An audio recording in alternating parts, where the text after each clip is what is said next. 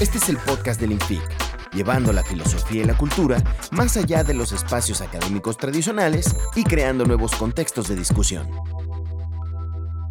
Bienvenidos a un nuevo episodio, nuestro primer episodio del mes de abril de este podcast del INFIC. Estamos, como siempre, muy contentos de estar aquí con ustedes. Y bueno, como ya lo anticipábamos en el episodio anterior, vamos a seguir eh, discutiendo sobre temas que son de intereses o deberían ser de interés para todos nosotros. En este caso vamos a estar discutiendo nuevas formas de pensar la masculinidad y el día de hoy me acompañan eh, mis queridos Juan Carlos Cabrera y Mónica Ruiz. Hola, ¿qué tal? Bueno, pues sí, efectivamente lo prometí es deuda y lo que tenemos el día de hoy es nuestra primera entrevista a eh, Juan Carlos, a quien eh, le agradecemos mucho que se anime a compartir cuáles son los efectos eh, nocivos que ha tenido en su vida el machismo, la misoginia que se vive en nuestro país. Bueno, pues adelante, Juan Carlos. ¿Qué tal? Espero que estén muy bien. Pues eh, ya tiene algún tiempo este asunto de que no pueden solo cambiar las mujeres o no se puede cambiar la sociedad si cambian solo las mujeres y lo han estado haciendo y lo han estado haciendo bastante bien. Sin embargo, si los hombres no participamos y si no entendemos por qué es importante participar, eh, por qué es bueno también para nosotros abandonar los estereotipos machistas, las prácticas machistas, de qué manera el machismo también nos afecta a nosotros, eh, pues definitivamente no, no, solo no se va a acelerar este proceso, sino que va a ser más doloroso. Y algo que está sucediendo es una especie de, pugna o de división entre eh, hombres versus mujeres que es sumamente lamentable porque no es, no es lo que queremos.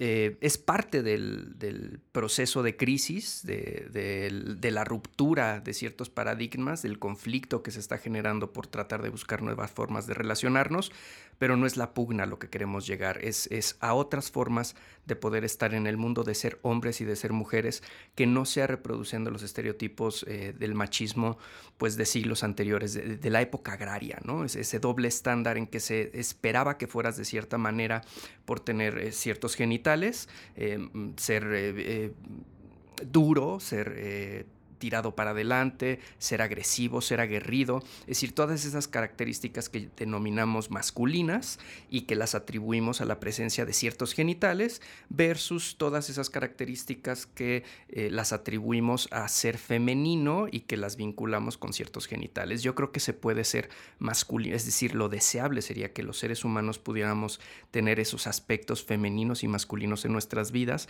ser cuidadores, pero también ser, eh, tener la capacidad de defender de luchar por lo que queremos, por lo que eh, deseamos y también ser capaces de, escuchar, de atender, de, ser eh, conciliador y que es, no se necesita ser mujer, por ejemplo, para ser cuidador, para, para atender, para, para tener emociones, para expresar emociones eh, y que de alguna manera esa parte femenina a los hombres se nos ha castrado.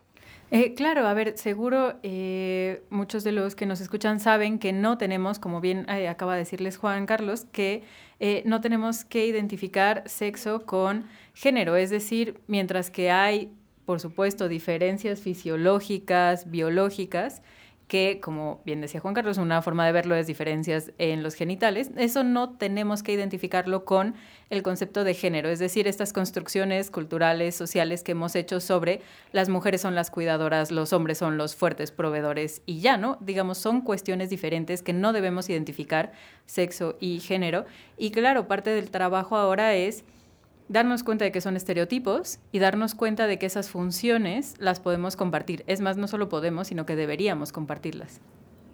Incluso algo que para mí fue brutalmente revelador e iluminador fue darme cuenta que toda mi infancia eh, estos estereotipos machistas habían ejercido violencia sobre mí al no poder mostrarme emocionalmente, al no poder mostrarte eh, triste, ¿no? Tenías que ser fuerte, eh, tenías que no llorar. Yo recuerdo, eh, hace poco recordé escenas de, mi infancia en donde mi papá continuamente se quitaba el cinturón y me decía, te voy a pegar para que llores por algo, porque los hombres no lloran. claro, o llorar como niña, ¿no? claro, porque eso es como desde niñas, ¿no? es decir, A, mi, a mi hermana no le, no, le hacía esa, es decir, la castraba de otra manera por estereotipos de mujeres. Bueno, las mujeres tienen que ser así, pero los hombres no pueden mostrar eh, tristeza, no pueden ser vulnerables, no pueden, ser, no pueden mostrar eh, emociones que no sean de empoderamiento. Y también es muy agotador y de hecho eh, hoy en día hay buenos, buena cantidad de estudios en, donde los niveles de adicciones, los niveles de suicidio, los niveles de depresión que sufren muchos hombres, pues es por tratar de hacer esfuerzos inauditos por tratar de encajar con este estereotipo machista. Es agotador para nosotros también, es decir, también nosotros nos está matando el machismo, no porque alguien nos esté matando, sino porque la misma ideología nos está llevando al suicidio, a las adicciones, a depresiones y angustia todos perdemos con el machismo, seamos hombres o seamos mujeres. Sí, y tal vez son estereotipos que nosotros hemos eh, ayudado a reproducir desde, como decías ahorita, ¿no? Tú recordabas eh, estos momentos de tu infancia y que creo que además es cuando los empiezas a aprender, porque para ti, por supuesto, que no es natural ni normal cuando eres un niño pequeño sentirte triste. O sea, digamos, eso es, eh, es algo que pasa siempre y más bien cómo comienzan a enseñarte y cómo comienzan a replicar con violencia estos estereotipos de no, ese no es el carril, ¿no? Tanto para las mujeres como para los hombres. Y creo que es algo que tenemos que tener muy pendientes y a ver, esto es tal vez una forma más inofensiva de verlo, pero por ejemplo en las clasificaciones que hacen de los juguetes, ¿no? Los juguetes azules para niños, eh, armas, cochecitos y las niñas van a tener estos juguetes rosas, muñecas de un rol cuidador que ve por otros. Entonces, ¿cómo incluso ahí, tal vez nosotros no nos hemos dado cuenta cómo a otras infancias, ¿no? Les seguimos replicando de alguna forma estos patrones.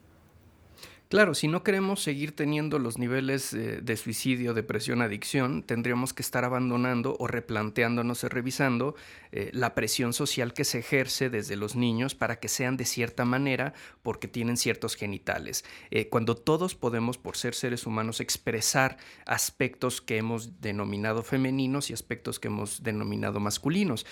tengo, soy papá, tengo una hija y cuando intenté comprarle a, mi hija la action figure de Rey, el personaje de, Star Wars, de una mujer empoderada, una mujer que lucha, una mujer que pelea, pues no estaba a la venta. Es decir, eh, no tendría que ir a las Barbies y a comprar la Barbie que cocina.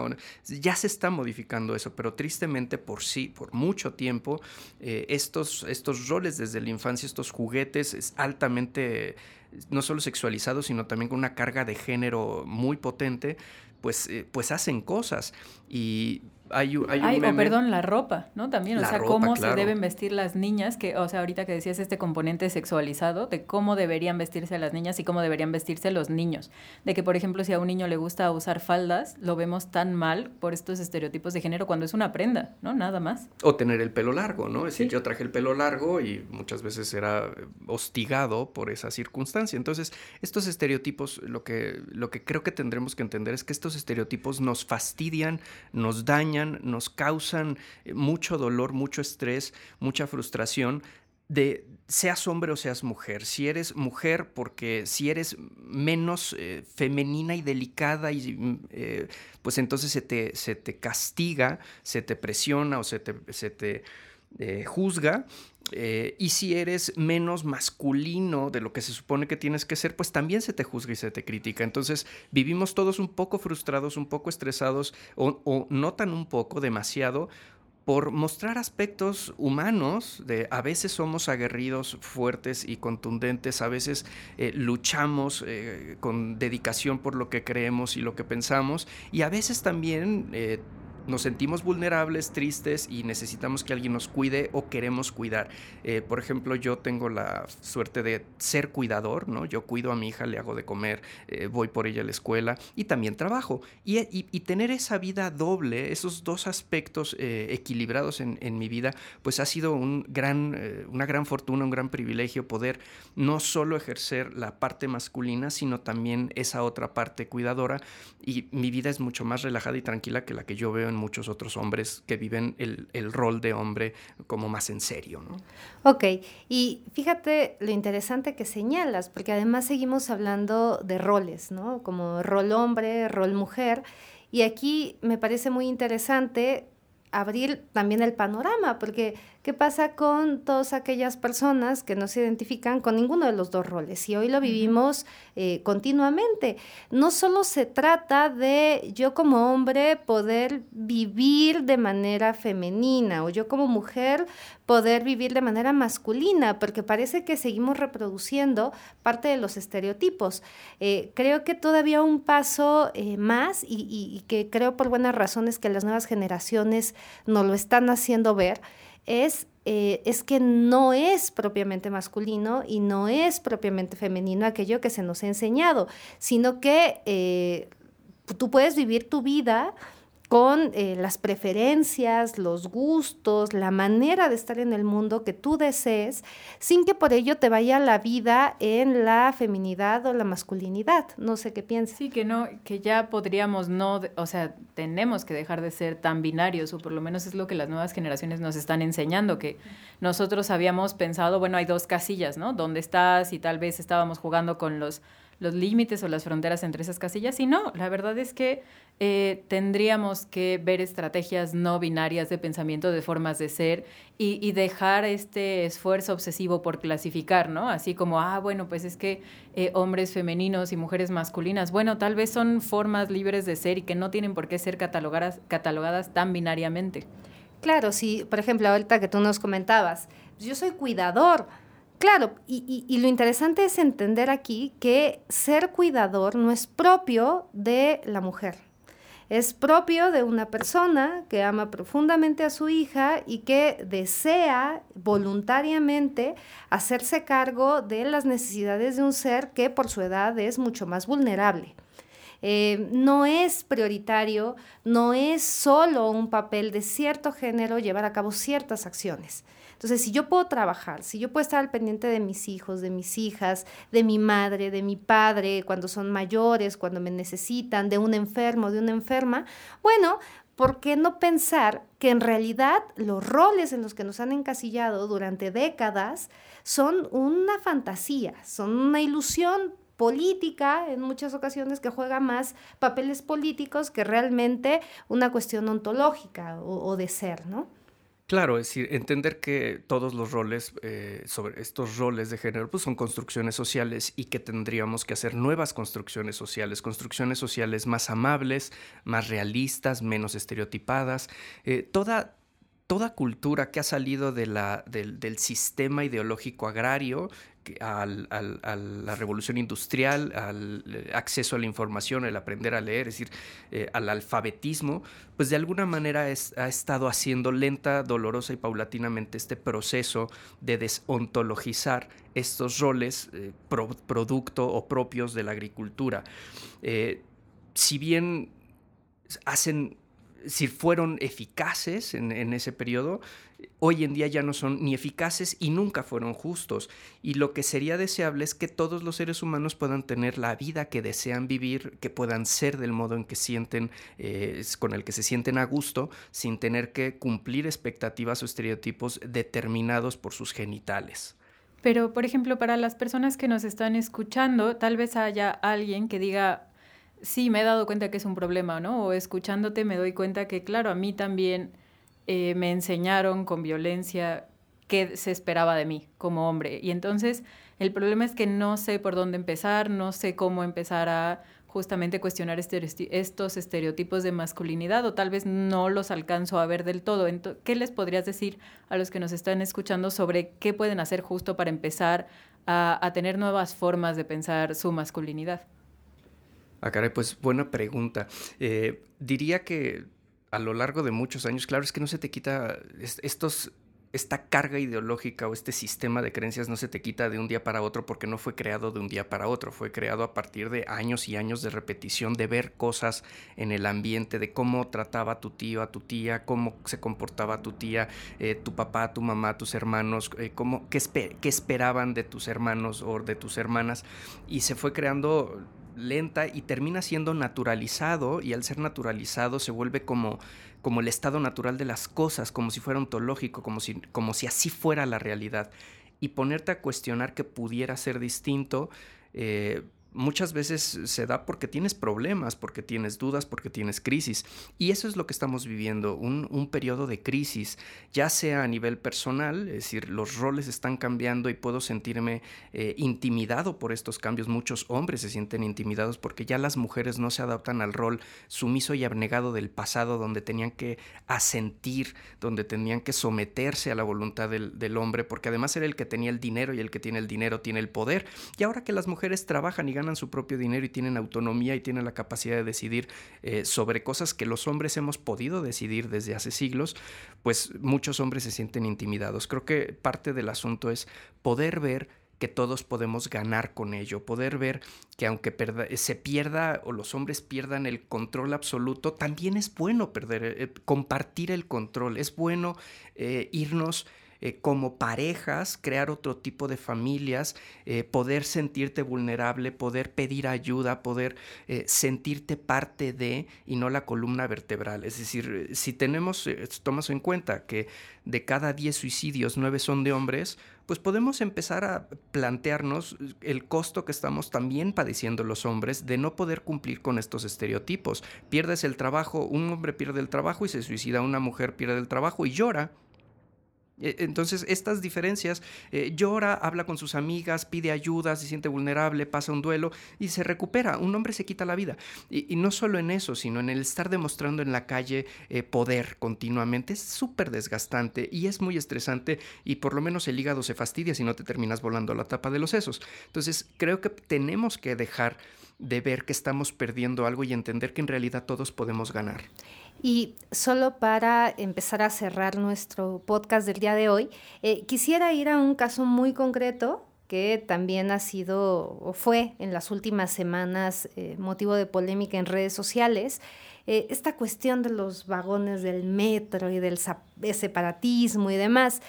una de las últimas notas que revisábamos era justamente la negativa de una mujer cuando observa que un hombre mayor, de edad avanzada, entra al vagón del metro y rehúsa salir eh, cuando esta mujer le dice, bueno, en realidad eh, lo que le estoy pidiendo no es nada que esté fuera de la ley. Estamos hablando de vagones exclusivos para mujeres y vagones exclusivos para hombres. Y entonces es muy interesante porque eh, parte de la polémica de las redes sociales, que además era encabezada por muchas mujeres, Em, tenía que ver con qué horrible, ¿por qué, hemos llegado las feministas a este grado de... Eh, mm, desnaturalización y de falta de comprensión y empatía hacia una persona mayor eh, que tendría absoluto derecho de estar en ese vagón del metro, etc. Y a mí me parece que una de las respuestas en lo personal más atinadas que se dieron es eh, ¿por qué no pensar que dentro del vagón masculino también puede ir cuidado el Señor. También puede ir cuidado una persona, un adulto mayor, una persona, un hombre con discapacidad, un joven con discapacidad. O sea, ¿por qué tenemos que asumir de facto que el vagón femenino es el vagón del cuidado de las personas con discapacidad? Y a mí esa visión me pareció muy interesante porque no se trata de polarizar hacia... Eh, no, está mal que las personas con discapacidad viajen en el vagón de mujeres. Creo que ahí no está el centro del problema. El centro del problema es seguir eh, señalando o puntualizando a la mujer como la cuidadora nata.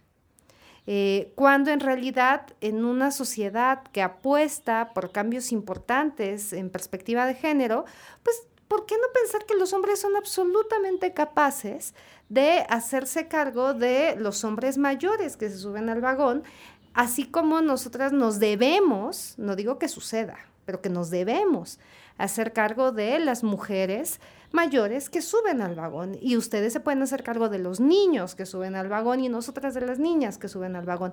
O sea, creo que todo eso también nos habla un poco de dónde seguimos situando la feminidad y la masculinidad. No sé qué piensas. Es que si, si a lo largo de tu vida continuamente las oportunidades de cuidar, de atender, las has visto en los roles como degradantes para un hombre y como propias de una mujer. Eh, no, no, hemos desarrollado, y a veces tenemos que desarrollar a contramarea, contracorriente, eh, estas habilidades eh, que, te, que te hacen ver mal, te hacen ver poco hombre y no hay nada peor para un hombre que ser poco hombre a nivel social. Entonces estas exigencias nos hacen muchas veces ser, eh, ser fríos, ser insensibles. La empatía, por ejemplo, se desarrolla practicándola pero cuando nos han, de alguna manera, nos han educado sin estimularnos, sin, sin facilitarnos el desarrollo empático que nos permite atender a otros y que, insisto, es un aspecto humano, no es un aspecto de las mujeres, es un aspecto humano, pero si como se, al ser hombre te han continuamente de alguna manera eh, no favorecido esto e incluso muchas veces entorpecido porque te muestras cuidador o te muestras sensible y entonces te tratan, te rebajan, te tratan de poco hombre, pues termina siendo frío, siendo duro, siendo insensible y ni siquiera te das cuenta de ello. Entonces el, cambio va, va a ser complicado porque tenemos una naturalización, incluso la moral misma es una naturalización de estos patrones y desestructurarlos no es nada sencillo. Aprender a sentirte, a vivir, a pensar de otra manera eh, tomará tiempo y lo que tendremos que empezar a hacer es, claro, con la gente joven. Hay una, anécdota en física eh, que cuando Einstein sacó la teoría de la relatividad, la mayoría de los físicos la negaron y cuando le preguntaron a Max Planck, su respuesta fue, buena, no van a cambiar de opinión, pero se van a ir muriendo pues tal vez la sociedad pudiera entrar en esta anécdota. No van a cambiar de opinión los machos misóginos. Y, cuando digo machos misóginos, ni siquiera es solo hombres. Hay muchas mujeres machas y misóginas que tienen esta ideología altamente naturalizada. Y muchos, muchos no van a cambiar de opinión o lo van a hacer muy lentamente. Pero necesitamos que todos hagamos lo que podemos hacer. Eh, ojalá no, no, sea necesario que la gente vaya muriendo para empezar a pensar en otra sociedad, en otra forma de estar en el mundo y que podamos ir cambiando. Sin embargo, los ritmos de cambio son muy distintos. Las mujeres han avanzado un montón y los hombres no tanto. Eh, los hombres seguimos en nuestros patrones muy estereotipados, eh, machistas, y las mujeres la verdad es que están jugando muy bien ya los dos juegos. tienen carreras, son buenas profesionales, son aguerridas son luchonas, eh, tienen sus ideales, tienen su capacidad de empoderamiento y los hombres seguimos un poco cojos de esta otra parte, esta dimensión humana eh, más sensible. Y esto, insisto, es malo para la sociedad y es malo para los hombres y obvio es malo para los niños y para las mujeres. Eh, pues sí, bueno, como, como dices, yo creo que además es uno de esos temas en donde nos tocará ir escuchando cada vez más a las generaciones jóvenes, ¿no? Que parecieran estar eh, por lo menos siendo más proactivas respecto a los esfuerzos que se pueden ir haciendo a los cambios en la vida personal. Y bueno, pues si nos están escuchando y ustedes tienen estas dudas, como yo, yo agradezco mucho eh, todo lo que Juan Carlos nos, nos acaba de compartir, sepan que lo que pueden hacer, como él bien les ha dicho, es cuestionar cómo los estereotipos de género les han afectado, si les cuesta trabajo expresar emociones, si les cuesta trabajo pedir ayuda. Bueno, pensar que tal vez no es algo de su personalidad o algo subjetivo, sino que seguramente hay estos estereotipos de género ahí en sus vidas, entonces siempre es buen momento para empezar, para reflexionarlo. Nadie nace sabiendo, como bien decía Juan Carlos, pues apenas se están empezando a hacer estos esfuerzos por ir cada vez más pensando nuevas masculinidades, así que pues bienvenidos todos los esfuerzos que vayan comenzando y que se vayan sumando.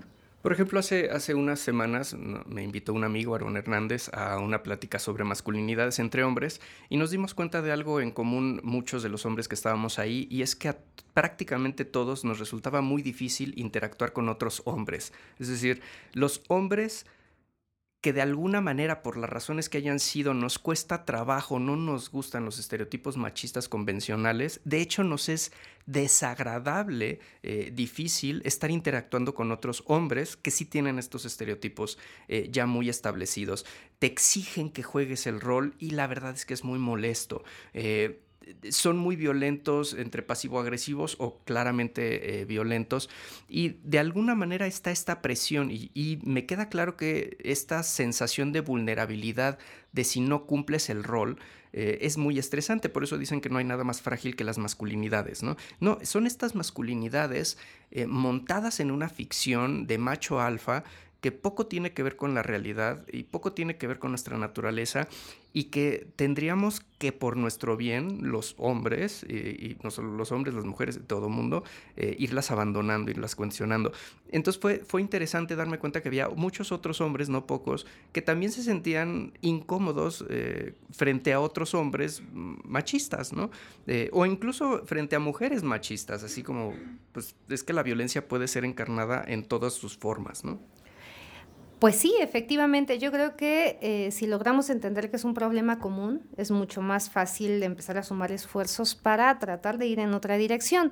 Y bueno, eh, solo para cerrar, eh, nos gustaría muchísimo escuchar sus experiencias, opiniones, hombres de la audiencia, para que no solo se quede en la experiencia que las mujeres hemos acerca de las consecuencias que tiene la misoginia y el machismo mexicano en nuestras vidas. Eh, todo el mes de marzo eh, tuvimos la oportunidad de escuchar a las mujeres, pero sería muy interesante empezar a leer, vivir, entender las experiencias de los hombres mexicanos, latinoamericanos, eh, general, en general, quien sea, cualquier hombre que diga, wow, eh, yo tengo mucho que decir al respecto em, por inercias familiares, por inercias sociales, por inercias laborales. La verdad es que será un placer escuchar eh, cómo lo han vivido, cómo lo entienden, cómo lo sienten y que cada vez esta eh, polaridad en la que a veces los discursos mediáticos nos quieren situar, pues se vaya borrando eh, pues por el bien de todas y todos, porque no, como bien hemos dicho en todo este programa, no es exclusivo o no es dañino solo para unos, termina siendo dañino para... Eh, todos los que estamos interactuando en esta sociedad altamente violenta. Así es, entonces ya saben que nos pueden encontrar como Instituto de Filosofía y Cultura, INFIC, en las redes sociales, en Facebook, en Twitter estamos como InficMX, también estamos en Instagram. Ahí pueden eh, darnos todos sus comentarios, siempre estamos al pendiente de ellos, siempre los estamos leyendo, así que no duden en hacerlo y muchas gracias Juan Carlos por compartirnos todas estas reflexiones. Muchas gracias, espero que la pasen bien y que todo esto ayude, abone a esta posibilidad de crear nuevas formas de estar en el mundo, eh, más justas, igualitarias, eh, amorosas eh, y empáticas. Muchas gracias. Gracias. Hasta la próxima. Este es el podcast del INFIC llevando la filosofía y la cultura más allá de los espacios académicos tradicionales y creando nuevos contextos de discusión.